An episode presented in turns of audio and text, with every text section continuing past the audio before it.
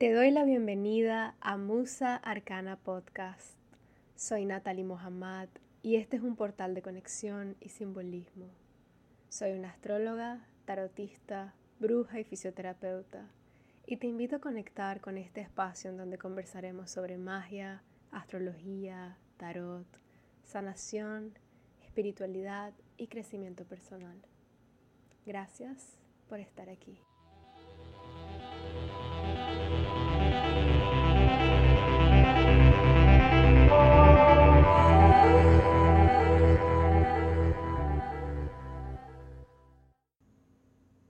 Hola, hola.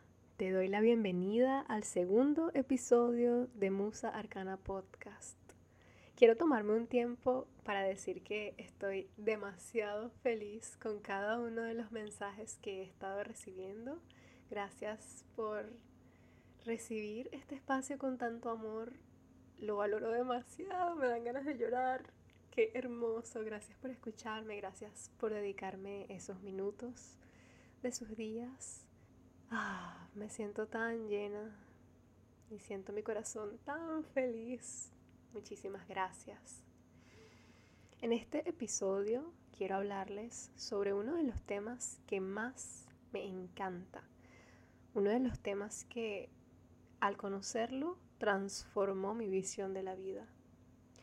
Hoy les quiero hablar sobre la neuroplasticidad y la relación mágica que yo tengo con todo este tema. Para iniciar, quiero citar algunas definiciones de uno de mis libros favoritos cuando estaba estudiando. Conocí el concepto de neuroplasticidad porque soy licenciada en fisioterapia, estudié fisioterapia y al hacerlo, una de las ramas que más me encantó fue la de la fisioterapia infantil y neurológica. Y en estas ramas, el conocimiento sobre el sistema nervioso es muy importante. Es la base de todo prácticamente. Así que, bueno, de allí conocí esto y al conocerlo me cambió, me cambió. Primero quiero hablar sobre lo que significa o lo que es realmente el sistema nervioso. El sistema nervioso es el conjunto de estructuras que regulan, coordinan e integran todas las funciones de nuestro organismo. Es como la base de datos que recibe todo y se encarga de codificar las cosas y las señales que recibe. Este sistema nervioso antes se creía que era algo fijo, que no podía ser modificado ni transformado, hasta que se descubrió la neuroplasticidad. Y voy a leer esto de este libro que mencioné que se llama Neurorehabilitación, métodos específicos de valoración y tratamiento por Cano y Collado. Quienes me conocen de la universidad saben que yo amo este libro.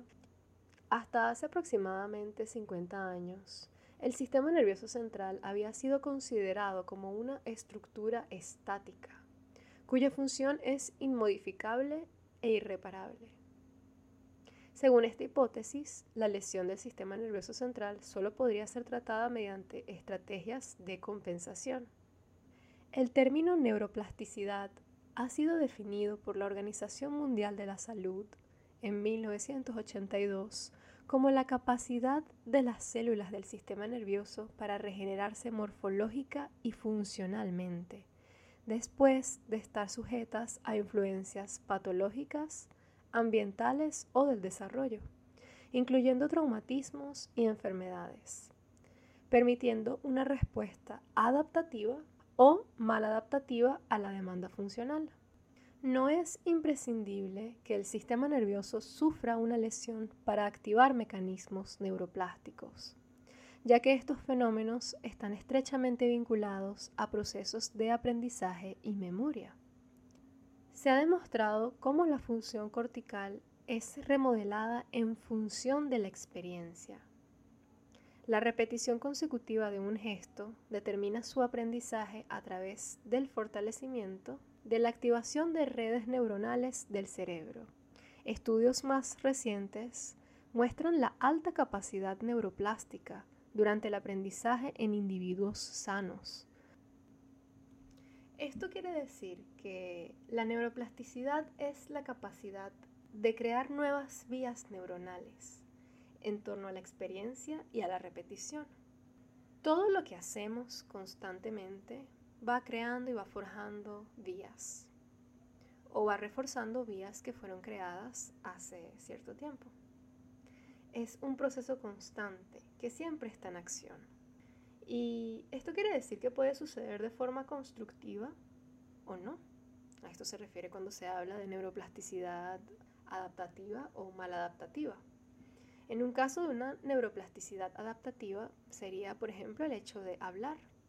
En algún momento empezamos a hablar y tras la repetición y, la integración de nueva información, como por ejemplo lo que significa cada palabra, pasamos de balbucear cuando somos niños a darle un contexto a los sonidos que emitimos, a darles un significado, a darles un simbolismo.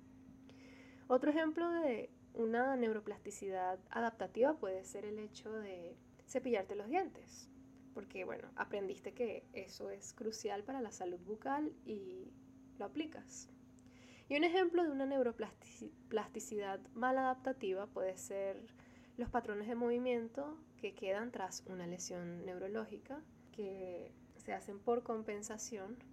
Incluso no, debemos limitarnos a lesiones neurológicas, porque esto puede pasar como con una mala postura, por ejemplo.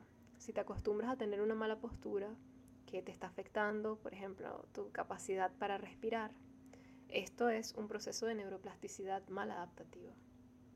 Aunque se suele hablar de la neuroplasticidad en torno a lesiones neurológicas, todo lo que sucede en el sistema nervioso forma parte de un proceso de neuroplasticidad.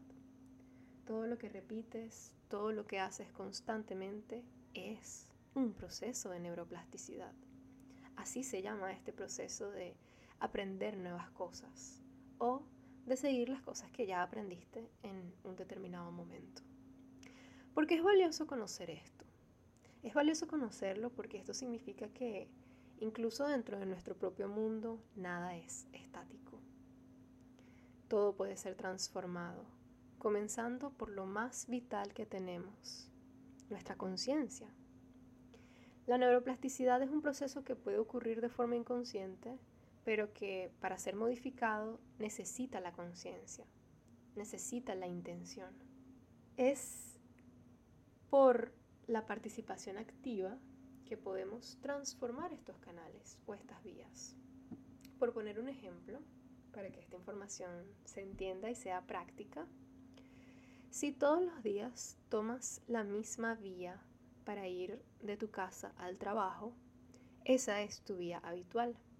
Empiezas a conocerla, empiezas a conocer el camino, si estás manejando puedes conocer eh, los detalles de la calle o incluso si vas caminando puedes detallar los detalles en los árboles, eh, los locales que quedan cerca. Empiezas a tener cierta intimidad con el camino. Así vayas en modo automático y simplemente camines por caminar. Esto va a suceder únicamente cuando ya estás familiarizado con el camino que has tomado. Por eso es que puedes hacerlo de forma automática. El primer día que empezaste a recorrer este camino probablemente no era tan automático como lo es después de ciertos años de pasar por el mismo lugar una y otra y otra y otra vez. Es por esto que gracias a la repetición las cosas suelen hacerse por lo menos un poco más sencillas. Porque ya tienes las vías dentro de tu sistema nervioso para que esto suceda, para que esto sea automático. Ya tu sistema nervioso toma toda la información que necesita y la empieza a aplicar aún sin tu conciencia. Pero en algún momento fue un proceso consciente, ya sea por elección propia o no. Muchas veces estos procesos pueden ser incluso la forma en la que te hablas, porque puede que creciste en un ambiente o un entorno que no te nutría como necesitabas y escuchabas ideas negativas sobre tu apariencia física. Entonces tú creces creyendo que esa es la verdad y se crean mecanismos, se crean vías dentro de tu sistema nervioso en torno a esa información que tú recibes. Entonces tú empiezas a aplicarla contigo. Y si alguien te dice que tú luces mal, puedes creerlo y empezar a repetírtelo. Wow, sí, yo luzco mal, no me gusta mi cuerpo, no me gusta mi cara, no me gusta mi cabello. Y esto se vuelve un proceso automático, porque es lo que tú escuchaste. Sobre todo si hablamos de etapas tan cruciales como la infancia, en donde no tienes una elección sobre qué aprendes y qué no. No tienes un filtro, no sabes qué está, entre comillas, bien y qué está mal. Solamente estás recibiendo información y la vas integrando. Mucha de ella pasa a tu inconsciente y la empiezas a repetir, aún sin saberlo. No te das cuenta de que lo estás haciendo, pero estás formando parte de un proceso de neuroplasticidad, porque todos los días te encargas de repetir esa misma información. Una cosa es que ya tengas una vía, pero otra cosa es que la sigas repitiendo. Y el sistema nervioso todos los días va reforzando esta información. Y mientras más repites algo, más le dices a tu sistema nervioso que eso es lo que tú deseas. Y de nuevo, no necesariamente esto ocurre de forma consciente, pero ocurre. Este proceso describe hábitos. Si tú tienes un hábito de desayunar o comer en general muy rápido, esa es una vía que tiene cierta información. Tu sistema nervioso toma la comida como algo que tiene que ser digerido rápido, porque eso es lo que tú le enseñas. Estás comiendo rápido. Y es por esto que si un día eliges comer lento, el proceso puede ser tedioso, fastidioso, sientes como que tu boca automáticamente quiere masticar rápido, y es porque esa es la información que siempre le has dado. Así es como tu cuerpo... Au. Au. Eh, así es como tu cuerpo... Palabra cierta. Hago un paréntesis aquí. Constantemente me van a escuchar golpeándome con cosas. Está bien, estoy bien, no pasa nada. Pero no pienso editarlas porque es la realidad, así está sucediendo. Así que bueno, eso, esa es la información que tu cuerpo maneja. Eso es lo que todo el tiempo le has dicho que tiene que hacer. Así que eso es lo que hace. Incluso el hecho de yo golpearme varias veces puede ser un proceso de neuroplasticidad que tengo en donde a veces no soy muy consciente de mis entornos y de las dimensiones de las cosas y me golpeo. Sirvió de ejemplo para este tema que estamos hablando. Todo lo que sucede en nuestro mundo forma parte del proceso de neuroplasticidad constante que vivimos. Es decir, no se trata únicamente de una lesión neurológica, como se suele hablar este tema, sino que esto describe pensamientos, sueños, acciones, tu forma de percibir el mundo, tu forma de interactuar con el mundo, tu alimentación, tus rutinas, tu relación con tu cuerpo. Todas estas cosas forman parte de una programación que se ha formado gracias a la repetición, gracias a años de repetición. Y esto nos demuestra que no todo lo que sucede en nuestra mente tiene por qué ser real. Y este es un, un pensamiento muy interesante, un concepto, o una idea más bien muy interesante, porque ¿qué es realmente la realidad? Todo lo que tú percibes o conoces como real fue algo que en algún momento aprendiste que es real. Así como eh, a mí me enseñaron que el mundo era de una manera y no necesariamente es de esa manera. Pero yo lo veo así porque así me lo enseñaron. Y si yo deseo conocer una nueva forma de ver la vida, tiene que ser un proceso intencional, en donde todos los días yo haga algo para reforzar esta nueva vía. Es más fácil ir por vías que ya conoces, porque tu sistema nervioso tiene ya la información que necesita. Y estos son años de repetición, incluso en momentos en donde ni siquiera tenías la conciencia de lo que estabas haciendo, solamente hacías las cosas porque tenías que hacerlas. No le resta validez a nuestras experiencias, pero sí es un punto interesante para pensarlo. ¿Qué tan real es lo que yo considero que es real? Si hablamos de la relación con nuestro cuerpo, vamos a tomar esto como un ejemplo. En el sistema nervioso hay ciertas estructuras que tienen una representación de nuestro cuerpo. Y esta representación es motora y sensitiva. Así que tu forma de moverte es algo que tú aprendes.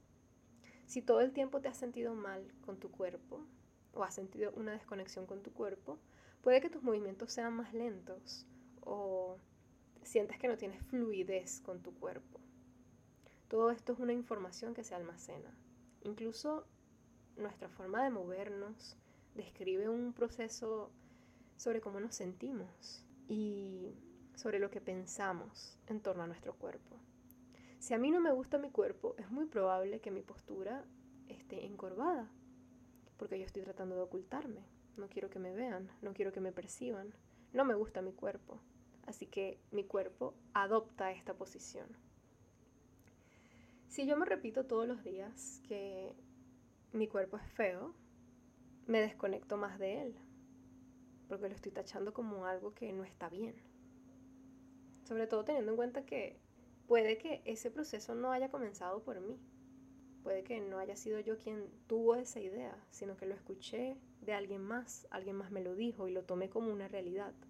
Y aquí no lo digo como desde un juicio de si estuvo bien que, que creyeras eso o no. Si aprendes algo en tu infancia, no es tu culpa, no, no tienes ni siquiera la conciencia para saber si eso está bien o está mal. Entonces todo eso crea una vía neural. Todo esto para decir que si repetimos algo las suficientes veces, se puede volver parte de nuestra realidad. Es muy interesante hablar sobre esto porque el sistema nervioso central no hace una distinción entre lo que es realidad y lo que no. Hay muchos estudios que demuestran que ante imaginar que movemos un segmento corporal, se activan áreas que normalmente se activarían al mover ese segmento. Si yo imagino que estoy moviendo mi pierna, las áreas que se encargan de emitir esta señal se activan. Hay un movimiento dentro de mi sistema nervioso, aun cuando yo no estoy llevando a cabo este movimiento, solo lo estoy imaginando. La imaginación tiene poder. Todo lo que visualizamos tiene poder. No todo se trata de lo que hacemos externamente. Entonces el proceso de neuroplasticidad no solo se forma por las cosas que haces, que repites haciendo, sino que también se forma en torno a las cosas que piensas, a las cosas que sientes, las cosas que escuchas, las cosas que lees. Todo eso forma parte del proceso de neuroplasticidad. Una neuroplasticidad maladaptativa puede surgir por el trauma. Y cuando hablamos de trauma, más que el evento traumático en sí, estamos hablando de las repercusiones que tuvo ese evento. El trauma constituye una serie de reacciones ante un estímulo que puede ser real o aparente. Si yo vivo un trauma, mm, a ver qué ejemplo puedo usar. Si yo vivo un trauma con un girasol, mi sistema nervioso va a tomar la presencia de los girasoles como una amenaza. Y esta amenaza va a desencadenar ciertas reacciones, no solamente psíquicas, sino también fisiológicas, porque el trauma se almacena en el cuerpo. Si yo veo un girasol, es muy probable que se activen estos mecanismos del trauma, sea o no consciente de que eso está pasando, porque muchas veces el trauma se almacena en un lugar fuera de la conciencia para que tú puedas seguir con tu vida. Y es un mecanismo de defensa que tiene el sistema nervioso para protegerte y que tú puedas seguir viviendo, básicamente. Pero no solamente es la presencia real, entre comillas, de un girasol ante mí. Esto puede ser desencadenado solamente por ver una película como por imaginarme un girasol. De nuevo, el sistema nervioso no hace una distinción tan exacta o tan clara entre lo que percibe del mundo externo y lo que percibe del mundo interno. Es probable que muchos de los hábitos, muchos de los pensamientos, muchas de las creencias que tienes sean producto de este proceso. Sobre todo si sientes que son hábitos destructivos o que deseas modificar, pero sientes que no puedes. Porque realmente este proceso es difícil. Imagínate que tienes 10 años diciéndole a tu sistema nervioso, así es como se hace esto. Necesito que lo hagas así, de esta manera, mientras pasa esto. y de un día para otro de repente piensas como que, wow, quiero cambiar este hábito. Tu sistema nervioso va a estar como que, ¿qué? No, ya va. Tenemos 10 años perfeccionando la técnica. No puedes venir a decirme que, que ya no vamos a usar esto. Puede que tu sistema nervioso lo tome como que, ok, bueno, sí, chévere, tenemos unas buenas intenciones o tenemos un buen motivo por el cual queremos cambiar esto. Pero, no sé, vas a salir por determinada vía y a tu sistema nervioso se le olvida porque ha estado acostumbrado a irse por ese mismo camino durante 10 años. Entonces, es necesario comprender por qué nuestro sistema nervioso reacciona de esta forma. En el momento en el que comprendes por qué suceden las cosas que suceden, puedes tener compasión con tu propio proceso. Comprender nuestros ciclos es vital para el proceso de neuroplasticidad, sobre todo si deseas hacerlo desde una visión consciente. La neuroplasticidad no es más que la repetición, pero para repetir algo o para elegir cambiar un patrón indeterminado, necesitas tener intención. Necesitas tener el impulso de hacerlo. Necesitas tomar esa elección. Porque no son las mismas vías que se activan cuando haces algo de forma automática a cuando tú conscientemente empiezas a involucrarte en lo que sea que estás haciendo. Esto plantea que podemos alterar o transformar nuestras vías neurales y alterar y o transformar nuestras vías neurales significa transformar la química de nuestro cerebro. O sea que esto no es solamente posible a través de ciertos fármacos, que bueno, esto es un tema muy largo, eh, quizás en algunos casos son necesarios, pero este proceso ocurre internamente. La química de nuestro cerebro puede ser transformada de muchas maneras siempre y cuando exista la intención. Ahora, la psique tiene mecanismos de defensa cuando se enfrenta ante un cambio o ante una sacudida. Porque de nuevo, no me vas a decir que tenemos toda nuestra vida haciendo esto de esta manera y creyendo que esta es la forma adecuada y perfeccionando la técnica en la cual hacemos esto. Y de un día para otro me vas a decir que, que ya no es así. tu sistema, tu sistema nervioso está como que, ¿qué? No, no, no, pues no, mi ciela. Hay un elemento en la psique que necesita morir para que algo nuevo pueda nacer. Esto lo aprendí en un libro de Jeanette Paris que se llama Sabiduría de la Psique más allá de la neurociencia. Un libro hermoso, por cierto. Ella habla sobre que dentro de nuestra psique hay elementos que disfrutan de la destrucción y el caos, sobre todo si hay traumas o si esto ha sido un proceso repetitivo. La imaginación está íntimamente conectada con el proceso de neuroplasticidad. La imaginación también está relacionada con nuestra capacidad interna de tener una vida rica en símbolos. Y la forma de transformar eventos dolorosos comienza con un descenso que abre la imaginación. No puede haber luz si no hay oscuridad. Y cuando se trata del proceso de neuroplasticidad, para transformarlo desde un proceso mal adaptativo a un proceso adaptativo y funcional, hay ciertas cosas que no salen como esperábamos.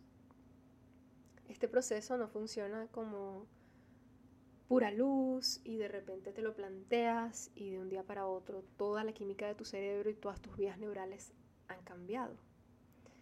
Hay elementos que necesitan morir. Es necesario un descenso.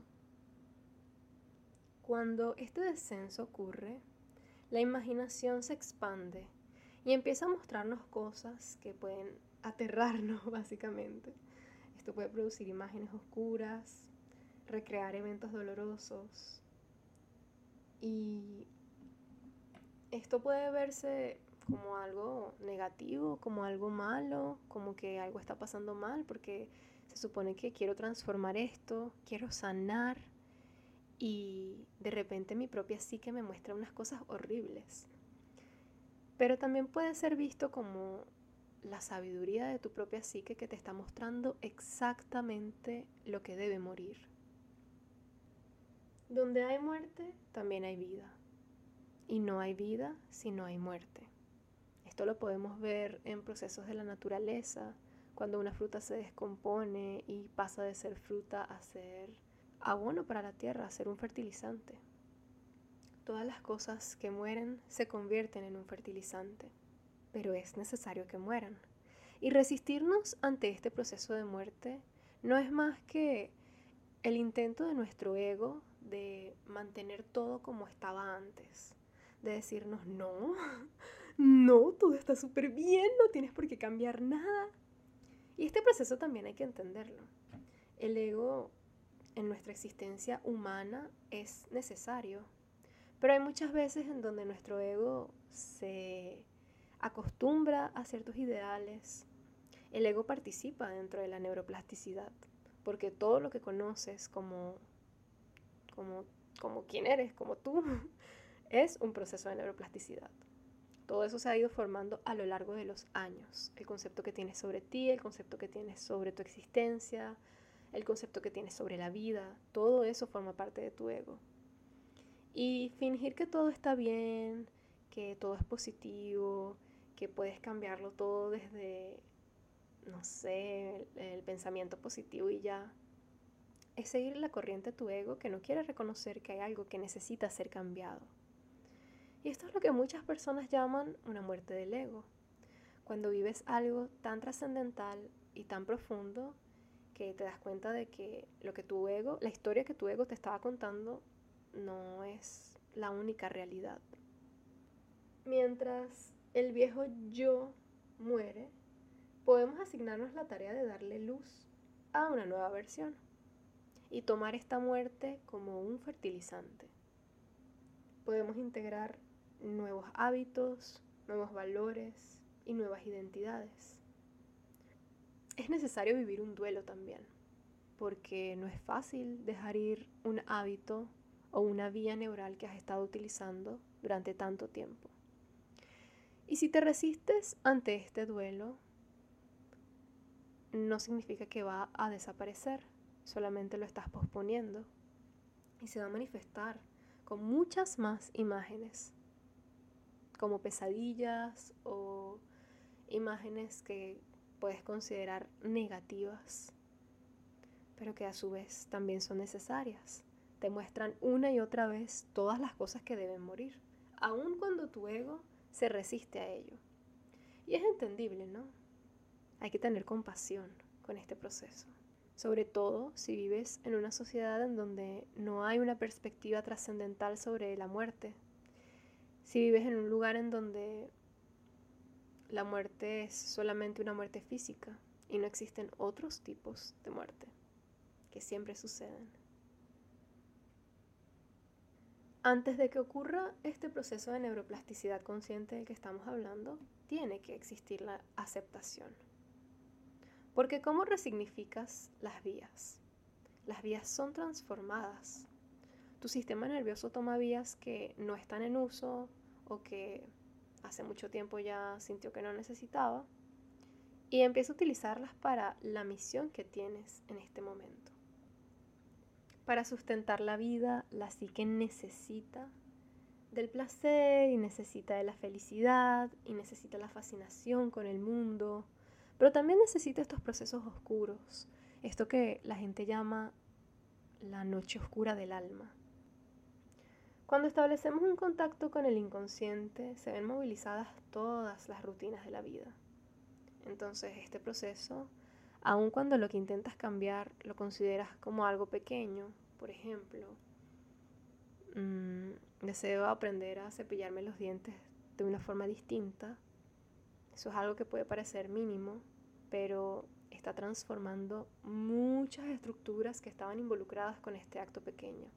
Entonces realmente dentro del sistema nervioso no existe nada que sea pequeño. Todo es relevante, todo es importante. Y a veces simplemente necesitamos descender al abismo del inframundo. A veces necesitamos descender, rendirnos, dejar de luchar, dejar de fingir que las cosas están bien.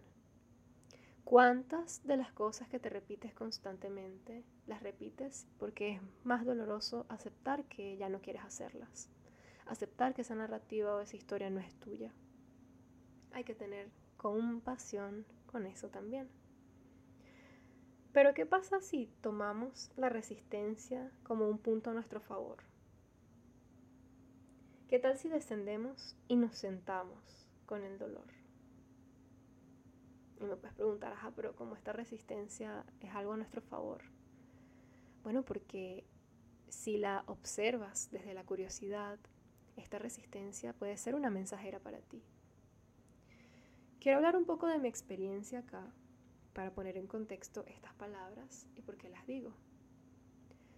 Viví en depresión durante casi toda mi existencia. Y llegó un momento en el que después de muchos años de trabajo consciente e interno, me di cuenta de que ya yo no me sentía en depresión, que ya yo no estaba en depresión. Y eso era muy extraño, porque mi identidad, Natalie, Natalie como persona, quien era, se había fundamentado en tener depresión. Y un día esta pregunta me destruyó, me destruyó completamente. La pregunta de, ¿quién es Natalie más allá de la depresión? Mi respuesta fue, nadie, nadie, porque si toda la vida tuve depresión, ¿quién soy sin la depresión? Nadie. Y me di cuenta de que lo más difícil no era ya no estar en depresión. Lo más difícil era dejar morir esa identidad que se identificaba con la depresión, que la había convertido en todo lo que yo era básicamente en mi vida. Esto no fue para nada un proceso sencillo, pero tuve que aceptarlo y tuve que dejar morir esa parte. Hacerle un funeral, vivir el duelo, vestirme de negro los días que fuera necesario. El trauma es un conjunto de reacciones, pero también es una narrativa, una historia. Podríamos decir que todo lo que sucede dentro de nuestro mundo interno y de nuestro mundo externo también es una historia. La misma historia puede ser narrada de mil maneras diferentes. Por ejemplo, si tu voz cambia, todas las historias que cuentas empezarán a sonar diferente, aunque sean las mismas historias. Esto como por ponerlo muy vivencial. Escucha tu voz y di hola. Hola, esta es mi voz cotidiana, esta es mi voz normal. Hola, hola, hola. Y si dices el mismo hola pero con otro tono, no vas a sentirse auténtico, no vas a sentirse como algo tuyo. Por ejemplo, si yo empiezo a hablar, hola. Se siente muy extraño porque esa no es mi voz. Pero si toda la vida a mí me han enseñado que debo hablar bajito, para no incomodar a nadie, para que nadie se sienta mal si yo hablo, o si toda la vida me han dicho que yo no debo hablar, y por ende yo empecé a contarme esta narrativa en donde mi voz tenía que sonar así. Empezar a hablar con mi voz puede ser confrontante y difícil, aun cuando diga las mismas palabras que decía cuando usaba la voz así. Todo es una historia que requiere o se alimenta de la repetición. Y si todo es una historia, esto quiere decir que todo puede ser aprendido también, porque esa historia en algún momento la aprendiste. Y si tienes, por ejemplo, toda tu vida sintiéndote mal, no vas a sentirte bien de un día para otro. O por lo menos esta sensación de bienestar no va a ser prolongada, porque no va a tener las vías neurales para ser sustentada. Por eso es que se nos hace tan difícil. Por eso es que nos cuesta. Por eso es que se siente extraño cuando empiezas a hacer algo que constantemente rechazabas o que simplemente no hacías, ni siquiera lo considerabas. tu sistema nervioso no tiene la forma de sustentarlo, no tiene la vía. Eh, no sé, un ejemplo, un día me comí una torta de chocolate demasiado increíble y sentí mucha felicidad y fue algo nuevo y fue como que wow. Pero si yo no tengo ni los ingredientes, ni la disposición para cocinarlo, ni tengo la receta, esa fascinación por esa torta de chocolate no será algo que yo pueda integrar a mi vida. Simplemente será un evento que fue trascendental para mí y ya, eso es todo. Entonces, todas las cosas que queremos cambiar en nuestro sistema nervioso deben ser cosas que sean integradas en nuestra existencia. Ya cuando trasciendes el proceso de muerte, puedes integrar todo eso que murió como un fertilizante a tus tierras. Y también empiezas a poner nuevas semillas. Intencionalmente, tú eliges en dónde quieres ponerlas, en dónde quieres cultivarlas, qué tipo de semillas quieres poner. Y esto requiere de mucho cuidado también. Empiezas a volverlo parte de tu rutina. Quizás no tenías la costumbre de tener una, una planta allí. Y ahora todos los días tienes que estar pendiente de la humedad de la tierra y de si está recibiendo los nutrientes necesarios, la cantidad de sol exacta que necesita. si quieres hacer algo, tienes que aprenderlo. Tienes que crearle una vía. Como todo proceso de aprendizaje, esto requiere de devoción, de práctica, de tiempo. Y esto puede ser muy pesado porque es como que, ay, ¿por qué yo tengo que hacer esto? Yo no debería hacer esto, esto es tan difícil, no me gusta hacer esto, no sé cómo sustentarlo. Y tiene sentido que sea difícil. Tenías antes una planta invasora allí. No te encargabas de nada, ya simplemente vivía y buscaba la forma de sobrevivir y, y más bien dañarte tus terrenos. Y ahora las quitaste, dejaste que murieran, las integraste a tu tierra y tienes que hacer todo lo que ella hacía es difícil. Es un proceso que requiere de mucho esfuerzo. Pero esto no tiene por qué solamente ser así. Sobre todo cuando tienes muy, muy en claro el motivo por el cual tú quieres sembrar esa nueva semilla. A veces ocurre como que tienes una experiencia trascendental y te das cuenta de que quieres cambiar algo. Y ocurre de, forma espontánea, de repente empiezas a hacerlo una y otra vez porque te diste cuenta de que te gustaba hacerlo. Pero a veces no funciona de esa manera. A veces necesitas todos los días recordarte por qué estás haciendo lo que estás haciendo. Y hay mucha belleza en ese proceso también. Es un proceso de madurez. Es un proceso que comienza cuando tenemos la disposición de dejar atrás el modelo de un infante que necesitaba que le hicieran las cosas. Es como un proceso de madurez dentro de tu propia psique en donde tomas el control de tu vida. Tomar o reclamar el poder de tu vida es un proceso de neuroplasticidad. Y para que esto ocurra debemos presentarle nuevas ideas a la psique. Y hay que verlo desde la curiosidad, porque de nuevo, si no es un proceso tedioso, es complicado, es difícil, es imposible, a menos que lo veas con curiosidad. Y es normal que sea difícil para ti. Tienes años forjando la misma vía y de repente te encuentras a la deriva y no sabes exactamente cómo hacer las cosas. De nuevo, hay belleza en ese proceso. Hay que saber que toda opinión que emerge forma parte de un juicio. Entonces, mientras más inocencia puedas tener en este proceso, más llevadero es. Mientras más curiosidad puedas aplicar, más historias puedes transformar. En vez de contarte la historia de que tiene que ser difícil, puedes aceptar que es complicado, porque no es lo mismo. Puedes aceptar que requiere de, de devoción y requiere de práctica. Puedes aceptar que algunos días será más sencillo que otros porque no es un proceso lineal. Nada en el sistema nervioso ocurre de forma lineal. Desde la curiosidad tenemos la opción de conectar con la emoción, porque volviendo a lo que había mencionado hace unos minutos,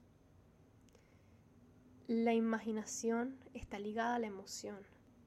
La imaginación es muy importante para la historia que tú te cuentas. Así que desde la curiosidad conectamos con esta emoción y nos preguntamos, ¿qué cosas me emocionan? ¿Qué me apasiona? ¿Por qué quiero hacer esto?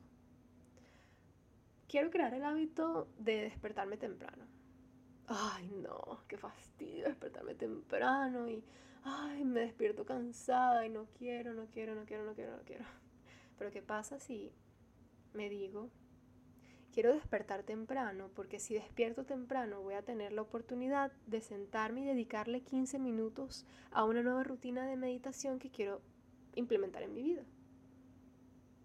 Y quiero implementar esta rutina de meditación porque honestamente me encanta. Es una meditación guiada que conseguí y me encanta la voz de la persona que lo hace y todo dentro de esta meditación me emociona.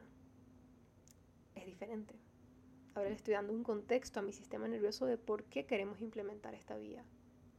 Mientras más información le puedes asignar o le puedes otorgar o le puedes regalar a tu sistema nervioso, más mágico se vuelve este proceso porque, de nuevo, lo que, lo que hace que el sistema nervioso recurra a ciertas vías es la cantidad de detalles que ha acumulado con el tiempo, la experiencia y la repetición. Mientras más repitas algo y más contexto le des a tu sistema nervioso de por qué estamos integrando esto, de qué nos sirve, qué vamos a hacer con esto, más mágico se vuelve el proceso. Solo podemos cambiar lo que observamos y solo podemos cambiar lo que aceptamos también. Porque mientras estemos en un proceso de negación, está jugando nuestro ego en nuestra contra. Si negamos que algo pasó o no queremos aceptarlo tal cual como pasó, seguimos alimentando la narrativa de una historia en donde quizás eso era algo malo y por eso no queremos aceptarlo. Y si me sigo contando la historia de que eso es malo, no lo puedo cambiar.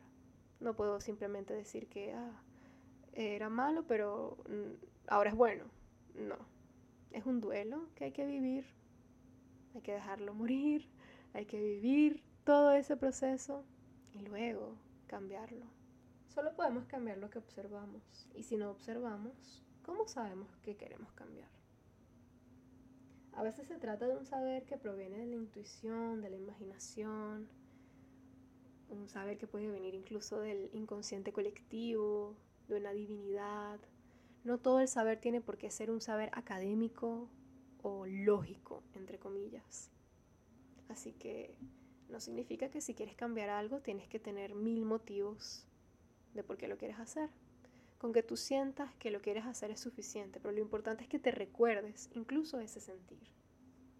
Entonces, ahora que hablamos de esta parte teórica, por así decirlo, de entender cómo funciona nuestro sistema nervioso y por qué actúa de la forma en la que actúa, quiero hablar sobre la magia y sobre los rituales.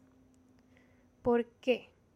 Porque todas esas herramientas funcionan y pueden ser unas increíbles aliadas dentro del proceso de neuroplasticidad. Todo esto lo hablo desde mi experiencia.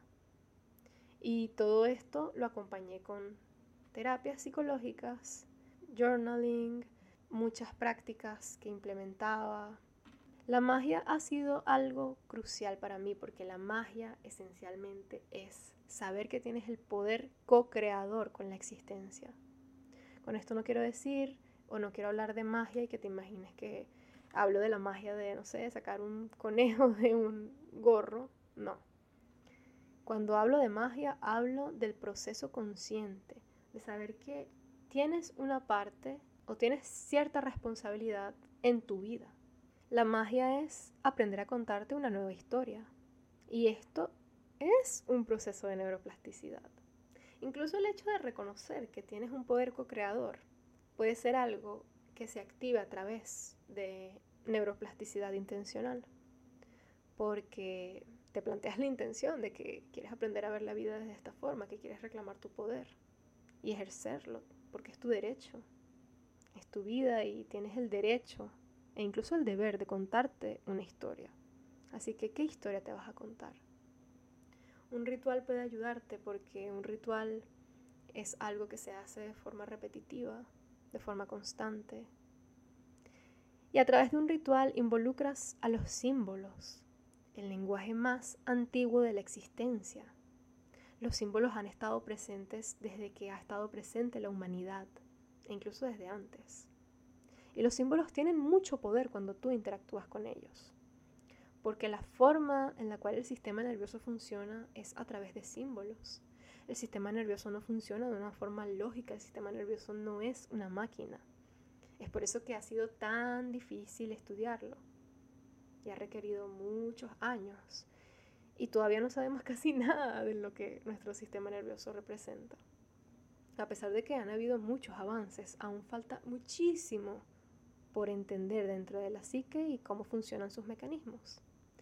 Hay una incógnita muy grande dentro de cómo funciona nuestro cerebro, nuestro sistema nervioso,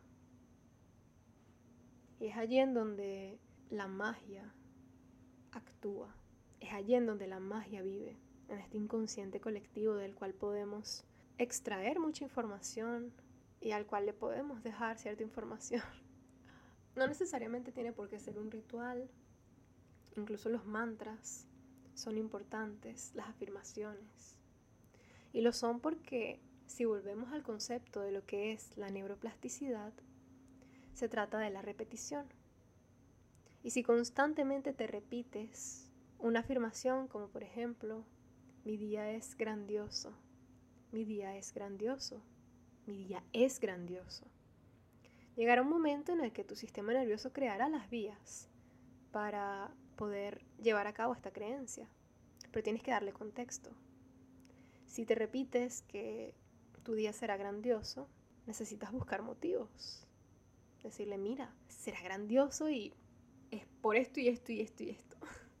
Entonces cuando sales a la calle te enfocas en lo hermoso que es el cielo y se vuelve algo grandioso. Y no necesariamente todo el tiempo será un proceso en donde tú tienes que buscar cosas para hacer el día grandioso, porque cuando ya esa vía esté establecida, cuando esa vía sea la costumbre, cada vez que tú abras los ojos, algo grandioso sucede, porque esa es tu nueva programación. Tu sistema nervioso es más moldeable de lo que tú piensas. Y muchas veces el decir, ay, es que yo soy así ya, no es más que una condena. Un ritual puede ayudarte a transformar eso, a crear el escenario simbólico necesario como para decir, esta es mi nueva realidad y esta es la nueva persona que soy. Así es como elijo experimentar la vida. El hecho de practicar la magia me ha ayudado muchísimo y estoy segura de que no estaría aquí el día de hoy si no se tratara de los cientos de rituales que hice en mi vida. Y un ritual no tiene por qué ser algo demasiado elaborado, demasiado complejo. Puede ser como agradecer todos los días cada vez que comes Siempre y cuando el ritual sea algo intencional, tiene poder, porque la intención es crear una nueva vía y tus palabras, tu imaginación, tu sentir tienen poder. Así que si decimos que todo es una historia y la forma en la que percibimos la vida no se trata más que de una repetición que tenemos años practicando, ¿cuánto espacio no se abre cuando te das cuenta de que esto puede cambiar. ¿Cuánto espacio se manifiesta ante ti cuando te das cuenta de que todas las historias que tú te cuentas pueden ser transformadas? Y esto respaldado por la ciencia. si eres una persona que le gusta tener esa parte científica y lógica, allí la tenemos. Se llama neuroplasticidad. Se llama crear vías neurales, tener vías neurales. Tenemos un poder co-creador en nuestra existencia. Y esto no significa que todo lo que ocurre es por nuestras acciones o que todo lo que nos ocurre en la vida eh, deberíamos controlarlo y deberíamos tener el poder sobre él, porque tampoco se trata de eso. Hay una sola cosa que puedes transformar enteramente si te lo planteas y es tu percepción siempre y cuando sigas los pasos que tú misma sí que te exige, como lo son el hecho de dejar morir eso que ya no funciona, eso que ya no resuena, eso que ya no corresponde. tener una nueva relación con la muerte y verla solamente como otro tipo de vida, así como la fruta que se descompone no muere, solo se transforma en energía que luego es consumida por las tierras. Todo tiene que morir para que exista una nueva vida. Cada vez que algo muere, algo nace. Y tú puedes elegir qué quieres que nazca. El hecho de haber trascendido la depresión para mí fue un proceso de neuroplasticidad, porque todos los días tenía que repetirme que ya yo no era esa Natalie deprimida, que ya yo no estoy en depresión, que la vida es hermosa y vale la alegría vivirla. Esto no fue para nada fácil, como ya les dije. Eh, fue un proceso muy confrontante. esto no es un proceso que se hace de un día para otro. Y siempre que puedas tener ayuda y acompañamiento, es ideal tenerlos. Porque no es sencillo. Reconocer primero que estás viviendo una realidad que no quieres vivir. Y tampoco es fácil para tu sistema nervioso crear algo nuevo. Todos los días tenía que repetirme, hoy es un día increíble, aun cuando yo no me creía nada de lo que me estaba diciendo. O por ejemplo, con mi autoestima. Todos los días repetirme, soy hermosa y me siento bien conmigo misma. Esas palabras en mi boca se sentían como la mentira más grande del mundo. Porque yo me odiaba y tenía años repitiéndome historias negativas y destructivas acerca de mi cuerpo, de mi apariencia física, de mi valor como persona, de todo eso. y transformé mi rutina de skincare, por ejemplo, en un ritual, en donde todos los días de forma intencional, al aplicarme un producto, me repito algo y lo hago con amor y me recuerdo el por qué lo estoy haciendo. Estoy cuidando mi piel porque mi piel merece ser cuidada, porque yo merezco darme este amor. Y había momentos en donde, bueno, hay momentos en donde no me provoca hacerlo, hay momentos en donde simplemente quiero echarme esa crema y acostarme a dormir y ya, y o hay momentos en donde ni siquiera quiero hacer eso, no quiero echarme nada, no, no quiero. Esos momentos también son válidos. Hay momentos de mini muertes que suceden y también forman parte del camino. Por eso es que he repetido tanto esto de tener compasión contigo cuando buscas crear algo nuevo en tu vida. No siempre vas a poder, no se trata de un proceso lineal y no significa que lo estás haciendo mal. De hecho, lo estás haciendo muy bien y que te cueste también forma parte y que algunos días no quieras hacerlo, no sepas cómo forma parte. Todo eso es absolutamente necesario.